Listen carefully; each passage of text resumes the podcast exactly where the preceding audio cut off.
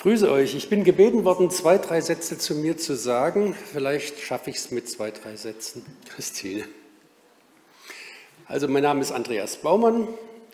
Manche kennen mich schon und meine Frau Dorothea auch. Wir sind seit 46 Jahren verheiratet und ich bin fasziniert, was Gott äh, für eine tolle Frau mir an die Seite gestellt hat. Ich würde sie sofort wieder heiraten. Wir haben vier Kinder, preußisch genau, junge Mädchen, junge Mädchen, haben vier Schwiegerkinder, demzufolge auch preußisch genau, Mädchen, junge Mädchen, junge, äh, haben also acht Kinder in dem Sinne und haben auch inzwischen acht Enkel. Und paradoxerweise, unsere Jungs haben nur Mädchen gekriegt und unsere Mädchen haben nur Jungs gekriegt. Also da sind wir auch wieder paritätisch besetzt. So, so viel zu mir. Ich habe bei der Anfrage von Nicole überlegt, was könnte ich predigen? Und zunächst mal grüße ich euch. Gnade sei mit euch und Friede von Gott, unserem Vater und unserem Herrn Jesus Christus. Das sage ich nicht einfach nur so, sondern das ist ein Gruß, den wir schon in der Bibel immer wieder nachlesen können und ich grüße euch in diesem Sinne. Und der Text, der meiner Predigt zugrunde liegt, steht in Jeremia 29. Und ich bin zwar kein Schwabe, man hört es vielleicht, aber ich habe mich beschränkt auf einen Vers, also genügsam. Und das ist der Vers 11. Wer mitlesen möchte, ich lese aus der Elberfelder Übersetzung, wir blenden den Text auch, haben ihn schon eingeblendet. Da steht, denn ich kenne ja die Gedanken, die ich über euch denke, spricht der Herr, Gedanken des Friedens und nicht zum Unheil, um euch Zukunft und Hoffnung zu gewähren. Liebe Schwestern und Brüder, liebe Freunde der Gemeinde, um euch Zukunft und Hoffnung zu gewähren, darum wird es mir heute gehen. Ihr denkt darüber nach, was aus eurer Gemeinde wird, wie sich eure Gemeinde entwickelt oder auch verändert, vielleicht wie sich Mitgliederzahlen verändern oder auch nicht. Ihr beschäftigt euch mit eurer Zukunft. Und da hinein dieser Vers, um euch Zukunft und Hoffnung zu gewähren. Luther hat es anders übersetzt, er hat sogar noch etwas strenger übersetzt, um euch Zukunft und Hoffnung zu geben. Da war die Frage, haben wir eigentlich vor unserer Zukunft Angst oder haben wir Hoffnung für unsere Zukunft? Und zwischen Angst und Hoffnung, dieses Begriffspaar erweckt den Eindruck, als hätten wir hier Alternativen und könnten uns zwischen zwei Möglichkeiten entscheiden aber weit gefehlt. Das ist gerade so, als wenn ihr äh, in eurer Gemeinde beratet, ob ihr für euren Gemeindesaal unten neue Tische kauft und überlegt, sollen sie weiß sein oder rund. Also es geht entweder die Farbe oder es geht die Form. Ich beziehe mich jetzt mal mit ein und werde in Zukunft von wir und uns reden, weil auch das betrifft mich, dieses Thema. Zwischen Angst und Hoffnung kann man sich gar nicht entscheiden, denn Angst kriegen wir grundsätzlich immer ganz von alleine und Hoffnung, das ist eine Einstellung, für die wir uns entscheiden müssen. Und mit diesem Gemisch leben wir also. Wir wissen nicht, was wirklich auf uns zukommt. Wir denken, wenn das und das und das so weitergeht, wird dies oder jenes geschehen. Was durch unser Weitergehen geschehen wird, kann uns ängstigen. Wir sehen doch ab und zu auf Mitgliederzahlen, das machen wir nun mal so, und sagen uns, wenn das so weitergeht, dann gibt es die eine oder andere Gemeinde irgendwann nicht mehr. Wir sehen finanzielle Entwicklung und sagen uns, wenn das so weitergeht, ist manches unter Umständen nicht mehr bezahlbar. Und wir sehen, dass der Wille, Spannungen auszuhalten, immer weiter nachlässt und gelegentlich die Bereitschaft, sich zu trennen, immer größer wird. Aber ist das, was sich nahezu zwangsläufig aus unserer Gegenwart zu entwickeln scheint, ist das Zukunft? Wir wollen unsere Fragen nach der Zukunft, nach unserer Angst, auch nach unserer Hoffnung nun in das Licht eines apokalyptischen Bibelabschnitts stellen. Und wir besehen dazu einige Abschnitte aus dem 13. Kapitel des Markus-Evangeliums. Das ist die Endzeitrede Jesu nach Markus. Ich werde diese Texte immer wieder lesen und mit einfließen lassen. Wie ist es also mit der Zukunft unserer Gemeinde? Ich gliedere das in fünf Punkte. Wir blenden mal den ersten Punkt ein. Zwischen Angst und Hoffnung vor unserer Zukunft unsere Zukunft? Fragezeichen. Dazu Gottes Wort nach Markus. Und als er aus dem Tempel ging, sprach zu ihm einer seiner Jünger, Meister, siehe, was für Steine, was für Bauten. Jesus sprach zu ihm, siehst du diese großen Bauten? Nicht ein Stein wird auf dem anderen bleiben, der nicht zerbrochen werde. Was war vorausgegangen? Was war passiert? Herodes hatte ein imposantes Bauwerk in Auftrag gegeben. Zur Zeit Jesu war ein Großteil der Bauarbeiten abgeschlossen. Ganz fertig war das Ding noch nicht, aber es hatte schon was. Also es war ziemlich imposant. Man kann schon in Begeisterung kommen, was Menschen alles bauen können.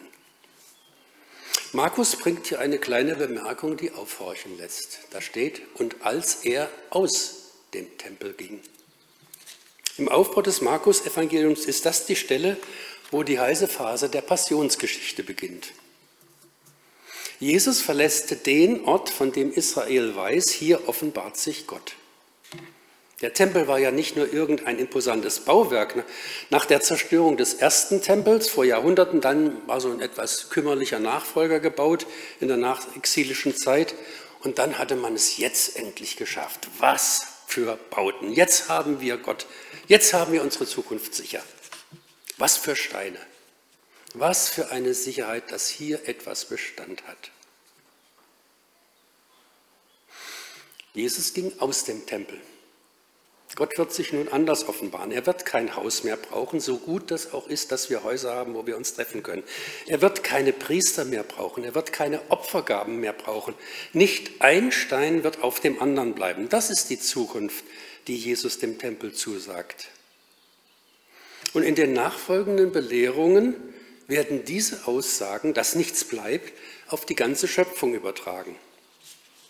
So, liebe Geschwister, und damit ist der christlichen Gemeinde ins Stammbuch geschrieben, dass alles, aber auch alles nur vorläufig ist. Wir haben die Verheißung des ewigen Lebens, einer unvergänglichen Gemeinschaft mit unserem Herrn, aber wir haben keine Verheißung ewiger Sachen und ewiger Strukturen. Es ist ja immer wieder unsere Sehnsucht, wir könnten Dinge schaffen, durch die wir Gott sicher haben. Jesus macht seinen Jüngern klar, das gibt es nicht. Kein Stein bleibt auf dem anderen. Und alle unsere Zukunftsplanungen geschehen unter diesem Vorbehalt. Deshalb können wir eigentlich auch ganz gelassen an unsere Zukunftsfragen herangehen. Liebe Geschwister, es ist doch ein Irrtum, wenn wir sagen, wenn wir jetzt alles richtig machen, dann haben wir Zukunft. Und es ist auch ein Irrtum, wenn wir sagen, wenn wir jetzt was falsch machen, dann haben wir keine Zukunft mehr. Jetzt sage ich etwas ganz Steiles. Wir haben so oder so keine Zukunft. Wir haben immer nur Gegenwart. Und unser Herr erwartet von uns, dass wir die verantwortlich gestalten. Es ist immer schön, wenn wir etwas sicher haben. Es wäre schön, wenn wir etwas sicher hätten. Bauten, gute Strukturen, brauchbare Ordnungen, funktionierende Einrichtungen. Aber Gottes Zukunft liegt nicht in unseren Bauwerken und Projekten. Ein zweites, zwischen Angst und Hoffnung vor unserer Zukunft, die Gemeinde, also wir als Zuschauer. Dazu wieder Markus 13. Und als er auf dem Ölberg saß gegenüber dem Tempel, fragten ihn Petrus und Jakobus und Johannes und Andreas, als sie alleine waren, sage uns, wann wird das alles geschehen? Was soll das Zeichen sein, wenn das alles vollendet werden soll? Hört, hört, plötzlich ein erstaunlicher Gesinneswandel bei den Jüngern. Eben noch, was für Bauten. Nun die sachliche Frage, wann wird das alles geschehen? Was werden die Zeichen sein? Man spürt schon ein gewisses Interesse der Jünger. Da liegt diese imposante Tempelanlage im Sonnenlicht und Jesus sagt, hier bleibt kein Stein auf dem anderen. Bei den Jüngern entsteht die neue Sachlichkeit. Wann wird das sein? Sie fragen nicht, was bedeutet das? Sie fragen nicht, welche Schlussfolgerungen müssen wir daraus ziehen? Nein, sie sitzen auf dem Ölberg, lassen die Beine baumeln und fragen ganz schlicht, wann? Es gibt ja auch heute, die Jünger Jesu, die eine ihrer wichtigsten Aufgaben darin sehen, die Zeichen des Untergangs zu beobachten. Es scheint sie nicht sonderlich zu ängstigen, was Jesus ankündigt. Warum eigentlich auch? Sie sitzen ja draußen. Sie sitzen gegenüber. Und in der Zerstörung, im Untergang erwarten sie die Vollendung. Liebe Geschwister, diese Einstellung kennen wir doch. Mit der Zeitung in der Hand, den Fernseher eingeschaltet, sitzen wir Chips knabbernd im Zimmer und fragen uns, wann das alles losgeht. Wir lesen unseren Gemeindebrief, vielleicht die Zeitschrift Die Gemeinde, christliche Bücher von unserem Büchertisch. Natürlich hören wir uns auch ein bisschen um und fragen uns, na, wie lange geht das noch gut? Wir beschäftigen uns mit der Zukunft als Zuschauer. Auf dieses Denken lässt sich Jesus nicht ein. Zukunft bedeutet nicht, dass wir eine Antwort auf die Frage finden, wann passiert denn was? Das ist doch eigentlich nur Hochrechnung unserer Gegenwart. Ich kann doch meine persönliche Gegenwart auch hochrechnen. Dann weiß ich im besten Fall, ich kann noch 20, vielleicht auch, so Gott will, 30 Jahre leben, dann werde ich sterben. Ich kann die Gegenwart eines Gemeindehauses hochrechnen und weiß, na irgendwann wird es den Dienst nicht mehr tun. Ich kann die sogenannte Mitgliederbewegung hochrechnen, aber damit projizieren wir doch die Gegenwart in das Morgen und halten das für Zukunft. Was nun in Markus 13 folgt, ist nicht die Befriedigung des Wissensdurstes der Jünger. Jesus macht seinen Jüngern klar, dass sie eben nicht irgendwo gegenüber in der Sonne sitzen und zugucken. Im Textzusammenhang spricht Jesus sehr deutlich von Verfolgung, von Hunger, von unbequemen Bekenntnissituationen, von Leid, von Kriegen, von kosmischen Katastrophen. Alles Dinge, die wir jetzt momentan schon erleben. Wir sind nicht Zuschauer der Zukunft. Genauso wenig wie wir die Zuschauer der wirtschaftlichen, der ökologischen, der politischen, der sozialen Entwicklungen sind, genauso wenig sind wir Zuschauer der Entwicklung unserer Gemeinde. Wir sind Teilnehmer. Was passiert, das betrifft uns. Und wenn wir das verstanden haben, dann können wir überlegen, was nun zu tun ist. Und jetzt kommt der dritte Punkt. Zwischen Angst und Hoffnung vor unserer Zukunft, die aufmerksame Gemeinde.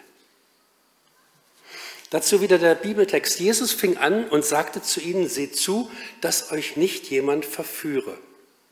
Es werden viele kommen unter meinem Namen und sagen, ich bin's und werden viele verführen. Wenn dann jemand zu euch sagen wird, siehe, hier ist der Christus, siehe, da ist er, so glaubt es nicht. Denn es werden sich erheben falsche Christusse und falsche Propheten, die Zeichen und Wunder tun, sodass die Auserwählten verführt würden, wenn es möglich wäre. Ihr aber seht euch vor. Ich habe euch alles zuvor gesagt. Die christliche Gemeinde ist also nicht Zuschauer der Geschichte. Wir sind auch nicht einfach nur mal eben so betroffen mit bei dem, was passiert. Wir haben noch ein zusätzliches Problem, was keiner normaler Heide kennt. Wir leben in der Gefahr der Verführung. Da will uns doch wer oder was vom rechten Weg abbringen. Und das besonders Raffinierte an diesen Verführungen ist, von denen Jesus da spricht, dass sie in christlichem Gewand daherkommen. Und wenn uns eine Sorge um die Zukunft gestattet ist, dann sollte das die einzige sein. Falsche Christusse, falsche Propheten werden sich erheben. Sie werden Zeichen und Wunder tun. Diese falschen Christusse und falsche Propheten kennt jede Zeit, auch unsere. Und an dieser Stelle wird es spannend. Gerade im evangelikalen Spektrum gibt es immer wieder Gelegenheit, sich gegenseitig vortrefflich zu verteufeln. Da geht es um verschiedene Seelsorgeansätze, ob mit oder ohne Psychologie, da geht es um Gemeindeerneuerung, ob mit oder ohne charismatische Praxis. Es geht um die Gestaltung von Gemeindearbeit, ob mit oder ohne Willow, Freaks, Willow Creek, Entschuldigung. Und es gibt noch ganz andere offene Fragen. Also, wie ist es denn eigentlich mit der Bibel? Wie ist die auszulegen? Oder wie ist es mit dem Dienst der Frauen? Verdächtigungen, wohin man schaut. Und dass eine Krähe der anderen kein Auge auskratzt, das scheint für Fromme nicht zu gelten. Aber was ist wahr und was ist falsch? Ach, liebe Geschwister, immer diese Streitereien. Und ich bin der Meinung, wir streiten nicht zu viel, wir streiten zu wenig und wenn wir streiten, dann nicht gut. Jesus erwartet von seiner Gemeinde Aufmerksamkeit. Jesus erwartet in diesem Zusammenhang von seiner Gemeinde sogar Unglauben. Da steht, glaubt es nicht, sagt er. Aber da wir als Christenmenschen ziemlich gläubig sind, glauben wir manchmal mehr, als der Herr erlaubt. Wenn unsere jungen Leute mit diesem kleinen Armband herumlaufen, what would Jesus do? Was würde Jesus tun? Dann ist man irgendwie ein bisschen gerührt. Ach ja, und wir erinnern uns, haben wir uns früher nicht auch mal so gefragt, was würde Jesus dazu sagen? Aber wenn man später etabliert ist, dann weiß man das wohl alles, oder? Die Frage nach Jesus in der jeweiligen Aufgabenstellung ist keine Frage pubertierender Frömmigkeit. Die Frage nach Jesus bleibt unsere Hauptaufgabe, bleibt Hauptaufgabe der Gemeinde Jesu Christi. Tun wir das noch? Fragen wir noch, was Gott von uns möchte, was wir tun, umsetzen, in Angriff nehmen sollen? Ich habe viele Jahre Gemeindearbeit und auch Landesverbandsarbeit hinter mir. Und äh, ich habe mir überlegt, stellen wir uns einmal vor, wir würden in allen Sitzungen der Gemeindeleitung, in allen Gemeindeversammlungen, in allen Sitzungen des Landesverbandes, auch in allen Sitzungen unseres Bundes, in den einzelnen Gremien, einen Platz freilassen. Vielleicht dort eine Kerze hinstellen und uns vergegenwärtigen, der Herr ist hier. Was würde passieren? Wie würden wir beraten und vor allen Dingen, was würden wir beraten? Oder könnten wir uns vorstellen, dass in unseren Planungen, in unseren theologischen Debatten mal wir sagen würden, hey, Jesus von Nazareth, du Lehrer, du Bergprediger, du Heiler, geh doch mal einen Moment bitte raus. Du störst mit deinen ständigen Zwischenfragen. Wir haben das hier schon alles im Griff. Vorsicht lehrt Jesus seine Jünger. Es wird sich eine Menge christlich nennen, es wird sich prophetisch nennen, von Gott gegeben nennen. Das hat der Herr mir gezeigt. Das ist christlich, wirklich christlich, echt christlich, bibeltreu christlich, aber es wird falsch sein. Aber was ist denn nun richtig und was ist falsch? Wir müssen aufhören mit dem Denken, es sei nur das richtig, was am schnellsten wächst. Diese Einsicht haben wir der Marktwirtschaft verdanken, zu verdanken und nicht dem Evangelium. Und wir müssen aufhören mit dem Denken, als sei nur das richtig und wahr, was am schnellsten schrumpft. Und wir müssen aufhören mit dem Denken, dass da, wo Zeichen und Wunder geschehen, auch automatisch der Herr am Wirken ist. Und wir müssen auch aufhören mit dem Denken, dass da, wo nichts passiert, der Herr am Wirken ist. Aber wo ist denn nun der wahre Christus? Liebe Geschwister, den wahren Christus legen wir nicht fest. Gott hat ihn festgelegt. Und er hat über Jesus von Nazareth gesagt, das ist mein lieber Sohn, an dem ich wohlgefallen habe. Und jetzt kommt's. Auf den sollt ihr hören. Der wahre Christus ist der Christus nach der Schrift, der uns im Heiligen Geist gegenwärtig ist. Er ist unser Friede, er fordert uns auf und lädt uns ein, in seine Nachfolge zu treten. Lernt von mir, sagt Jesus. Von Jesus sollen wir lernen, wie wir leben. Unsere Beziehung zu Gott, zur Welt, zu unseren Mitmenschen. Von Jesus kann man lernen, wie man denkt, wie man redet, Frieden stiftet, betet, heiligt, sättigt, leidet, auch wie man loslässt und auch wie man stirbt. Die aufmerksame Gemeinde. Der vierte Punkt, zwischen Angst und Hoffnung vor unserer Zukunft, die hörende Gemeinde. Und das wünsche ich uns allen, dass wir das richtig neu lernen und erfassen können. Himmel und Erde werden vergehen, meine Worte aber werden nicht vergehen. Von dem Tag und der Stunde aber weiß niemand. Auch die Engel im Himmel nicht, auch der Sohn nicht, sondern allein der Vater. Seht euch vor, wachet, denn ihr wisst nicht, wann die Zeit ist. Was auf uns zukommt, was kommt denn auf uns zu? Was sich aus uns heraus entwickelt, das können wir absehen. Manchmal irrt man sich auch dabei. Jesus gibt seinen Jüngern, die nach der Zukunft fragen, keine detaillierten Auskünfte. Was aus, auf uns zukommt, das ist hier, das Wort. Sind die Aussagen der Bibel. In unserer Vergänglichkeit können wir damit rechnen, dass Gott weiter etwas zu sagen hat und dass er weiter sprechen wird. So wie er zuerst gesprochen hat, es werde und die Welt ins Leben rief. Und wie er zum Schluss gesprochen hat in seinem Sohn. Gott wird reden. Er wird das heute tun, er wird das morgen tun, er wird das 2023, vielleicht auch 2030, vielleicht auch 2940 tun. Wir wissen es nicht. Liebe Geschwister und Freunde, wir dürfen uns doch nicht dem Trugschluss hingeben, wir müssten jetzt nur ein paar Sachen regeln und dann sind wir fit für die Zukunft. Es müssen sich nur ein paar kleine Rahmenbedingungen ändern und schon ist unsere schön gestaltete Zukunft im Eimer. Bei all unseren Überlegungen zur Zukunft ist festzuhalten, dass wir uns nicht über unsere Firma Evangelisch-Freikirchliche Gemeinde Körperschaft des öffentlichen Rechts nachdenken. Die Kirche gehört uns nicht. Wir gehören zur Kirche. Wenn also alles vergänglich ist, nur die Worte des Herrn nicht, dann hat die Gemeinde auch nur im Hören auf Gott ihre Zukunft. Es gibt diesen abgelutschten Begriff, passt schön auf, alle, die ihr an Konzepten arbeitet, wo nicht mehr das Hören auf Gott in die Zukunft führt. Wer mit der Zeit geht, geht mit der Zeit. So sagt man.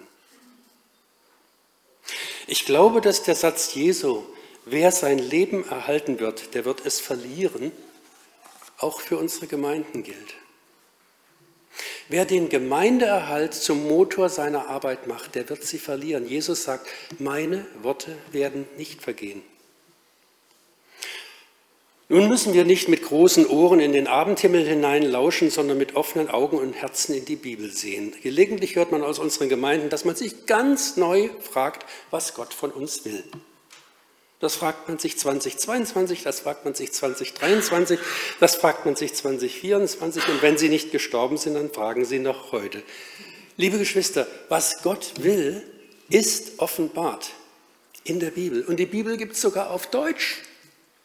Manchmal habe ich den Eindruck, wir lesen zu viel Sekundärliteratur. Wir lassen uns inspirieren von Menschen und Gemeinden, wo es geklappt hat. Weil wir vergänglich sind und weil wir als Freikirchler oft nur für die eigene Generation denken, möchten wir gerne unserer Gegenwart einen Anstrich von Dauerhaftigkeit geben. So sind wir eben. Die Zukunft einer Gemeinde liegt aber im Hören auf den zukünftigen. Gemeinden, wo Schwestern und Brüder die Augen verdrehen, wenn sie nur den Begriff Bibelarbeit hören, geschweige denn, dass man sich wirklich Arbeit mit der Bibel macht, diesen Gemeinden sind noch ein paar schöne Jahre zu wünschen. Eine Gemeinde, die aufhört mit dem Hören, hört eben auf. Fünftens, zwischen Angst und Hoffnung vor unserer Zukunft, die handelnde Gemeinde. Jetzt geht es ans Eingemachte, liebe Geschwister. Wie bei einem Menschen, der über Land zog und verließ sein Haus und gab seinen Knechten Vollmacht, einem jeden seine Arbeit und gebot dem Türwächter, er solle wachen. So wacht nun, denn ihr wisst nicht, wann der Herr des Hauses kommt, ob am Abend, ob zur Mitternacht oder ob zum Hahnschrei oder am Morgen damit er euch nicht schlafend finde, wenn er plötzlich kommt. Was ich euch aber sage, das sage ich allen. Wachet. Die christliche Gemeinde befindet sich seit Himmelfahrt in einem Dilemma. Wir sehen Jesus nicht. Wir sagen und singen zwar Jesus, wir sehen auf dich, aber wir sehen ja nichts. Wir leben im Glauben und nicht im Schauen. In dem Schlussgleichnis dieser Endzeitrede wird nun der Schwerpunkt darauf gesetzt, dass die christliche Gemeinde handelnde Gemeinde ist. Jeden Knecht ist seine Arbeit gegeben. Anstatt auf das Wann zu blicken, haben wir die Aufgabe, uns mit dem Wie der Gegenwart zu beschäftigen. Die zurückgelassenen Knechte in Markus 13 sollen handeln. Als der Herr in dem Gleichnis sein Gehöft verließ, da war es ein altorientalischer Bauernhof. Der Herr hat nicht gesagt, dass er bei seiner Wiederkunft einen altorientalischen Bauernhof als gepflegtes Museum vorfinden will, sondern er will seine Knechte bei der Arbeit finden. Die Gemeinde Jesu Christi ist kein Museumsdorf und wenn der Herr seine Knechte nicht schlafend finden will, dann bedeutet das doch wohl, dass wir aufhören, uns ständig gute Nacht zu sagen. Der Herr hat seine Leute bevollmächtigt. Das heißt, dass wir in seinem Namen handeln. Das bedeutet, dass weder unsere Einstellung, wir, wir, können ja sowieso nichts machen und bewegen, noch unsere Selbstüberschätzung, das bekommen wir schon geregelt, gefragt sind. Lass uns in deinem Namen, Herr, die nötigen Schritte tun. Ich glaube, der Herr Jesus lässt uns. Ich glaube sogar, der wartet drauf. Es gab sicher Zeiten nach dem Krieg, wo bei manchen die Flucht oder die Vertreibung stattgefunden hat und dann hier ein Ende nahm. Ich weiß es nicht, wie es in eurer Gemeinde ist. Da brauchten wir als Geschwister einander. Heute müssen wir uns fragen, ob wir einander wollen. Aus dem Zweckbündnis müsste eine Liebesbeziehung innerhalb der Gemeinde, der Menschen in der Gemeinde werden. Das dürfte auch vielmehr dem entsprechen, wie das Neue Testament vom Zusammenleben der Menschen in einer Gemeinde spricht. Die Frage, was habe ich von meiner Gemeinde? Diese Frage hat uns doch nicht der Heilige Geist eingegeben, sondern die ist, entschuldigt bitte, aus Habgier geboren. Das ist Konsumverhalten. Wir müssen also nicht zuerst fragen, was habe ich von der Gemeinde, sondern wie können wir als Menschen, die zu Christus gehören, die gleichgesinnt sind, wie können wir einander dienen, wie können wir uns in unserem gemeinsamen Auftrag helfen. Die Gemeinde soll handeln. Liebe Schwestern und Brüder, liebe Freunde der Gemeinde, ist das nicht die Aufforderung, unseren altorientalischen Bauernhof vielleicht doch mal einer Sanierung zu unterziehen? Ich komme zum Ende. Unser Weg in die Zukunft, zwischen Angst und Hoffnung vor unserer Zukunft, über alles, was wir beraten und beschließen, werden nachfolgende Generationen sprechen. Sie werden einmal manches besser wissen, wie wir ja heute auch einiges besser wissen. Trotzdem haben wir zu handeln. Wenn wir merken, das darf in meinem Leben, im Leben der Gemeinde nicht so weitergehen, dann sollten wir überlegen, ob wir etwas ändern müssen. Wenn wir den Eindruck haben, das geht nicht gut aus, dann müssen wir ernsthaft überlegen, etwas daran zu ändern. Oft weiß man ja, dass in seinem Leben oder auch in dem Leben der Gemeinde etwas geändert werden müsste, aber erst wenn der sogenannte Leidensdruck so groß ist, weil es nun wirklich nicht weitergeht, dann tut sich auch was. Es ist doch peinlich für eine Gemeinde, wenn sie sich erst ändert, wenn ihre Strukturen gefährdet sind oder wenn das Geld ausgeht. Es ist unanständig für eine Kirche, wenn sie der nachfolgenden Generation strukturelle Altlasten schafft, wenn wir Dinge tun, die unsere Nachfahren nicht mehr ändern können. Zum Wesen einer Freikirche gehört es, dass jede Generation in größtmöglicher Freiheit auf die Gegenwart reagieren kann. Manchmal gibt es die schöne Frage, was würde passieren in unserer Stadt, wenn es uns nicht gäbe? Und dann streicheln wir uns ganz betroffen unserer vermeintlichen Bedeutungslosigkeit den Bauch. Aber Vorsicht, die Gemeinde ist eben kein Museumsdorf. Die Gemeinde ist eine Kolonie des Kommenden. In einer Kultur, in der Generationen immer weniger miteinander zu tun haben, zeigt sie, dass es miteinander geht. In einer Zeit verlogener Selbstdarstellungen und Inszenierungen zeigt sie, dass man wahrhaftig leben kann. In einer Zeit, in der schwaches, krankes, behindertes Leben zunehmend als lebensunwürdig gilt, zeigt sie, dass die Würde eines jeden Menschen von Gott gegeben ist. Die christliche Gemeinde erweckt bei den anderen oft den Eindruck, als sei sie von gestern. In Wahrheit ist sie moderner, als die Welt erlaubt. In ihr gelten Gesetzmäßigkeiten des kommenden Gottesreiches. In ihr geschieht, was Gott auf uns zukommen lässt, nämlich Gottes Zukunft. In ihr wird schon jetzt Jesus der Herr genannt, was einmal jeder tun wird. Die Gemeinde ist eine Kolonie des Kommenden. So ganz leise im Hinterkopf denke ich ja, schön wäre es ja. Angst bekommen wir immer dann, wenn es uns ans Leben geht. Wenn wir Angst haben, dann gibt es solche Worte wie Zukunftssicherung. Gemeint ist damit doch nur, ich will meine erträgliche Gegenwart verlängern. Und weil wir nicht wissen, ob das gut geht, kriegen wir es mit der Angst zu tun. Hoffnung ist eine Einstellung. Der Grund unserer Hoffnung liegt außerhalb von uns. Es ist Gott, der auf sich aufmerksam macht, der immer wieder zu uns redet und der uns zutraut, in seinem Namen zu handeln. Was auf uns zukommt, ist nicht nur die Folge unserer gegenwärtigen Weichenstellungen. Was auf uns zukommt, das ist der kommende Herr. Alles andere ist immer nur Gegenwart. Sie ist ernst zu nehmen, sie ist verantwortlich zu gestalten. Das letzte Wort aber behält sich Gott vor. In diesem Sinne können wir engagiert, konzentriert, aber auch gelassen die vorletzten und derzeitigen Dinge unseres Lebens und auch des Lebens unserer Gemeinde regeln. Liebe Geschwister, wir werden Zukunftsangst haben.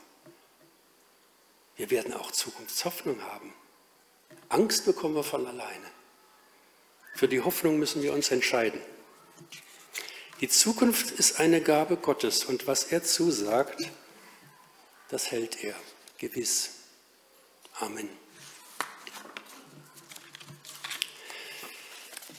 Lasst uns miteinander das Vaterunser beten. Und wir stehen dazu auf.